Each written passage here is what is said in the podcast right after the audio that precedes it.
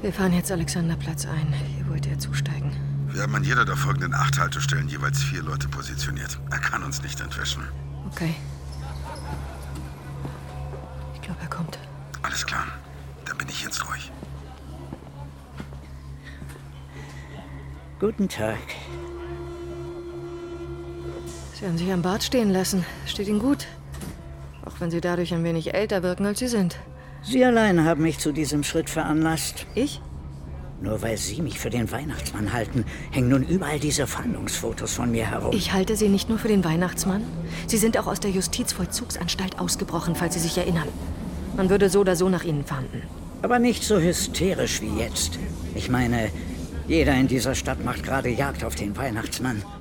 Glaubt man den Medien, bin ich der Staatsfeind Nummer eins. Wieso treffen wir uns mitten am Tag in einer U-Bahn? Weil ich Sie und Ihre Methoden kenne. Ich treffe mich doch nicht an einem statischen Ort mit Ihnen und Ihrem Sondereinsatzkommando. Nur damit ich direkt abgeknallt werde, sobald ich mein Handy aus der Tasche ziehe. Ich bin Ihrem Wunsch, mich mit Ihnen alleine zu treffen, nachgekommen. Das glauben Sie doch selber nicht. Wieso sollte ich lügen? Weil ich euren Verein nun schon ein Weilchen kenne und deutsche Behörden in ihren Ablaufplänen nicht sonderlich flexibel sind. Darf ich? Hallo, hallo?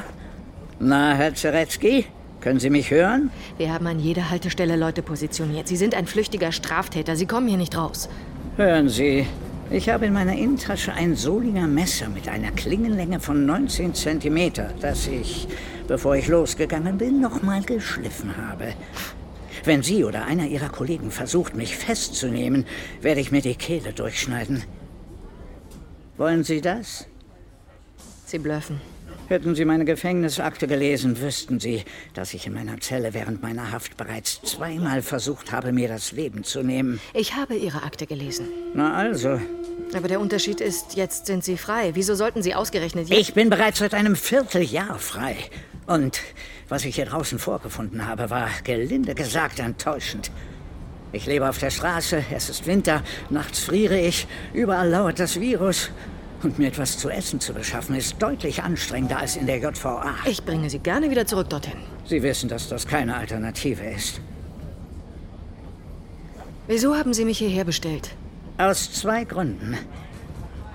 Zum einen, weil ich Ihnen Ihre Flausen ausreden möchte. Okay. Ich habe mit dieser irren Mordserie nichts zu tun, Wie kann ich mir da sicher sein? weil ich es meiner Frau versprochen habe. Ja, Ihre Frau ist tot. Wissen Sie, ich habe Ihnen das nie gesagt, aber der Einbruch, bei dem Sie meine Frau, Bei dem ich Sie angeschossen habe? woraufhin sie in den Tod stürzte, ja. Es hätte unser letzter Bruch werden sollen. Meine Frau hatte sich gewünscht, dass wir aufhören, wegen des Kindes in ihrem Bauch. Und ich habe ihr versprochen, dass ich diesen Wunsch respektiere. Das sollte unsere letzte Handlung jenseits der Grenzen des Gesetzes werden. Verstehe. Und deswegen war ich auch so sauer auf Sie. Ich meine, wir waren so kurz davor, auszusteigen. Jedenfalls werde ich dieses Versprechen meiner Frau gegenüber selbstverständlich auch posthum einhalten. Das ist der Grund, warum ich nicht der Serienkiller sein kann. Aber Sie sind aus dem Gefängnis ausgebrochen. Wenn Sie sich mit dem deutschen Recht auseinandergesetzt hätten, wüssten Sie, dass das kein Straftatbestand ist. Bereits im 19. Jahrhundert respektierte der Gesetzgeber den natürlichen Drang des Menschen nach Freiheit. Aus diesem Grund sollte niemand aufgrund eines Ausbruches erneut bestraft werden. Und was ist der zweite Grund? Letztlich hängt er damit zusammen. Und auch mit meinem Wunsch zu sterben. Aber davor möchte ich noch ein paar Dinge regeln. Und mein Verhältnis zu Ihnen ist eines dieser Dinge. Ihr Verhältnis zu mir? Ja, ich möchte, dass Sie wissen, Ja? dass ich Ihnen vergeben habe. Leben Sie wohl. Äh, warten Sie. Übrigens, ich esse auch keine Eisbonbons mehr. Davon kriegt man Karies.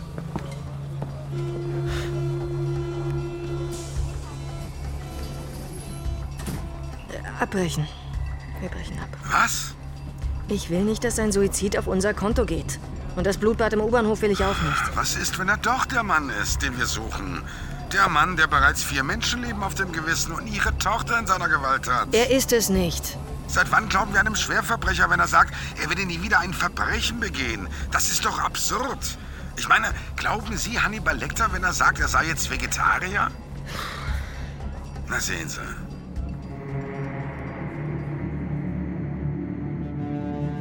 Der Adventskalender. In 24 Türchen bist du tot. Kapitel 17. Der 17. Dezember. Winter ist da, Sonne wird wach, tief unter Schnee, Tröpfchen vom Dach, Glück überall, Weihnacht ist da, niemand versteht, keiner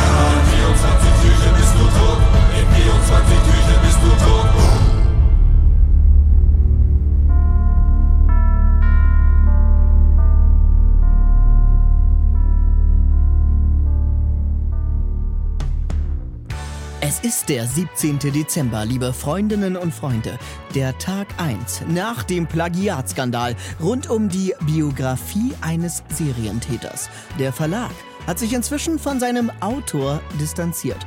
Gestern noch hieß es in einem ersten Impuls vom Pressesprecher, man stampfe das Buch ein, man wolle schließlich nicht die Bühne bieten für einen Serientäter. Heute dann der Knaller. Der Verlag bringt noch vor Weihnachten eine Neuauflage heraus und ändert den Namen des Autors. Statt Cornelius Albery steht dann Santa Claus auf dem Cover. Der Pressesprecher musste seinen Posten räumen. Am Telefon habe ich heute erneut den Plagiator, gegen den nun die Staatsanwaltschaft ermittelt. Wenn diese Tage eines zeigen, dann das. Die Stars von heute. Sie sind die Verbrecher von morgen. Und umgekehrt. Herr Albery, wie geht es Ihnen heute? Naja, ich muss schon sagen, ich bin etwas enttäuscht von meinem Verlag. Tja, aber er wohl auch von Ihnen. Er verschafft nicht nur den kranken Gedanken eines Serienkillers eine breite Öffentlichkeit, er unterstützt ihn auch noch, finanziell. Äh, Man munkelt ja auch, dass er in Kryptowährungen bezahlt wird. Was ihm mehr finanziellen Spielraum für seine neuerlichen Taten ermöglicht. Sie müssen wissen, Morden ist teuer. Vor allem, wenn man so penibel vorgeht wie er. Herr Albery, was treibt einen dazu, zu lügen, zu klauen, die Worte eines anderen zu stehlen? Und woher kommt diese Hybris, zu glauben, dass man damit durchkommt?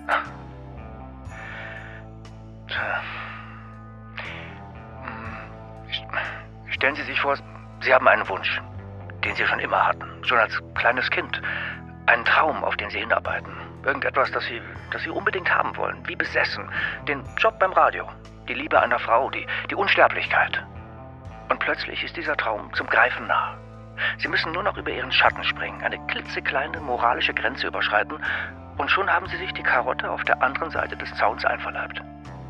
Und da es nur dieser kurze Augenblick war, in dem sie über diesen Zaun klettern mussten, nur dieser winzige Moment, in dem sie heimlich von der verbotenen Frucht gekostet haben, hoffen sie einfach, dass es niemand bemerkt hat und sie damit davonkommen. Konnte ja auch niemand bemerken. Außer der Typ im roten Anzug, dem das Grundstück gehört und alles dafür getan hat, dass seine Frucht wächst und gedeiht. Sie sollten ihn nicht so verteidigen. Sie scheinen nahezu ekelhaft fasziniert von ihm. Tja, wer ist das nicht, liebe Freundinnen und Freunde? Und deshalb ist er auch heute wieder bei uns, der Weihnachtsmann, live und exklusiv hier bei Radio Rock Revolution nach nur einem Song.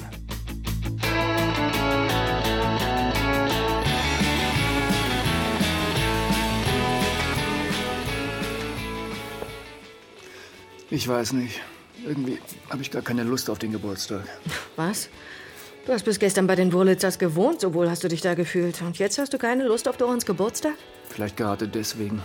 Ich meine, manchmal kann einem deren schickimickige Tour doch echt auf den Sack gehen, findest du nicht? Also ich hatte immer das Gefühl, du mochtest das. Und dann Doran, immer mit seinen ausufernden Reden. Na, das sagt der Richtige. Wie meinst du das? Na, heute im Radio. Musste das sein? Wa- Was denn? Nichts, nur... Es wirkte auf mich ein bisschen nach dem verzweifelten Versuch, noch ein letztes Stückchen Ruhm mit abzubekommen, obwohl eigentlich längst alles in Schutt und Asche liegt. Nein, eigentlich bin ich froh, dass es vorbei ist. Wirklich? Ja, ich, ich meine, die Hemmschwelle, es zu tun, war nicht hoch. Die quälende Zeit kam danach. Erinner dich, ich konnte dir nicht mehr unter die Augen treten. Wir konnten nicht mehr miteinander schlafen. Dr. Und- Quest hatte recht. Du hast mit einer Therapeutin über unser Sexleben gesprochen? Ja, na klar, was denkst du denn? Sie hat geahnt, dass du mir etwas verheimlicht hast. Naja, die Zeit der Geheimnisse ist ja jetzt vorbei. Ja. Und ich bin auch endlich runter von den scheiß Tabletten.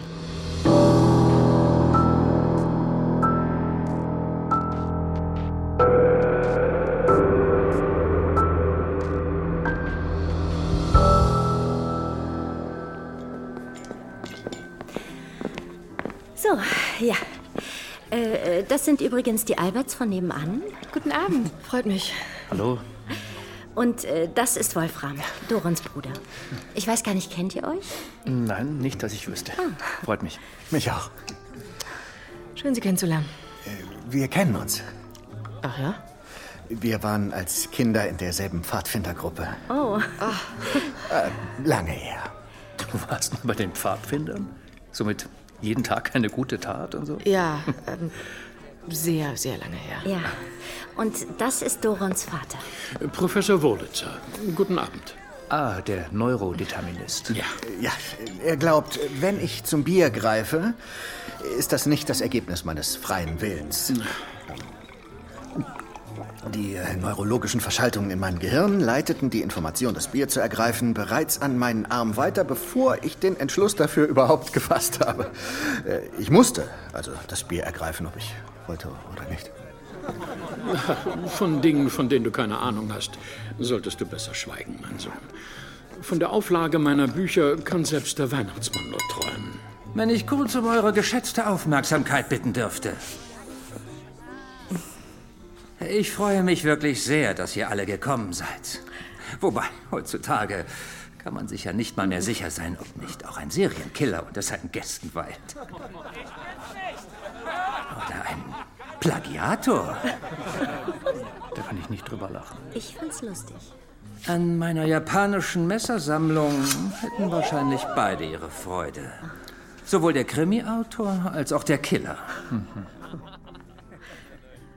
Wisst ihr, Freunde, Mörder, Diebe, Sünder. Als Strafverteidiger kenne ich sie alle. Oft werde ich empört gefragt, wie kannst du nur solche Leute verteidigen? Doron. Mal ganz abgesehen davon, dass jeder, und sei er noch so abgründig, in diesem Land das Recht hat auf eine bestmögliche Verteidigung im Rahmen der rechtsstaatlichen Grenzen, muss ich mich auch über diese moralische Bigotterie wundern. Ich werde moralisch belächelt, weil ich meinen Job als Anwalt gut mache. Dabei wissen wir doch längst, spätestens durch Hollywood und Michael Haneke, dass die wahren moralischen Abgründe in den eigenen vier Wänden lauern und unter der eigenen Bettdecke, hinter den Fassaden bürgerlicher Harmonie.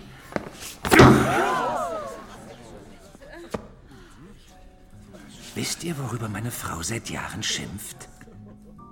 Sie schimpft darüber, dass ich den Müll nicht runterbringe. Nun, wenn man in einem Penthouse wohnt, ist das halt auch echt immer ein langer Weg. Aber heute, an meinem 40. Geburtstag, wollte ich mich endlich bessern. Ich bringe also den Müll raus. Ich schütte den Eimer in den Container und dann, was purzelt da raus? Eingewickelt in Küchenrolle schimmert mir etwas in die Augen. Nein, keine weiteren Leichenteile, sondern ein Kondom. Ein benutztes Kondom, um genau zu sein.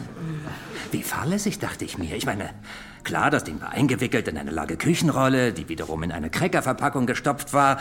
Aber wer sich mit physikalischen Kräften einigermaßen auskennt, der sollte wissen, dass eine solche Konstruktion durch die Wucht, wenn man den Eimer in den Container schüttet, leicht auseinanderfallen kann. Ähm, Doron.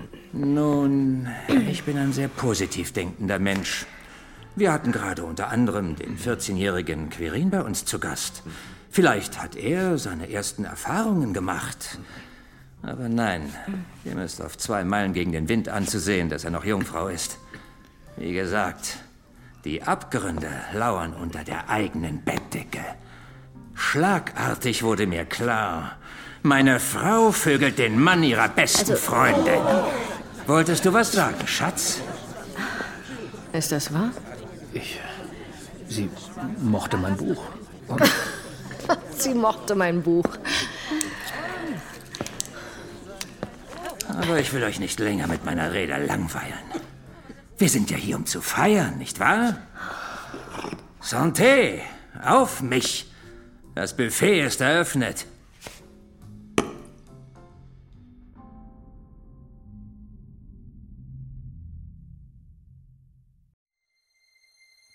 Möchtest noch mehr Stories of Crime hören? Dann hör doch mal in die zahlreichen anderen Fiction-Crime-Geschichten in unserem Kanal rein.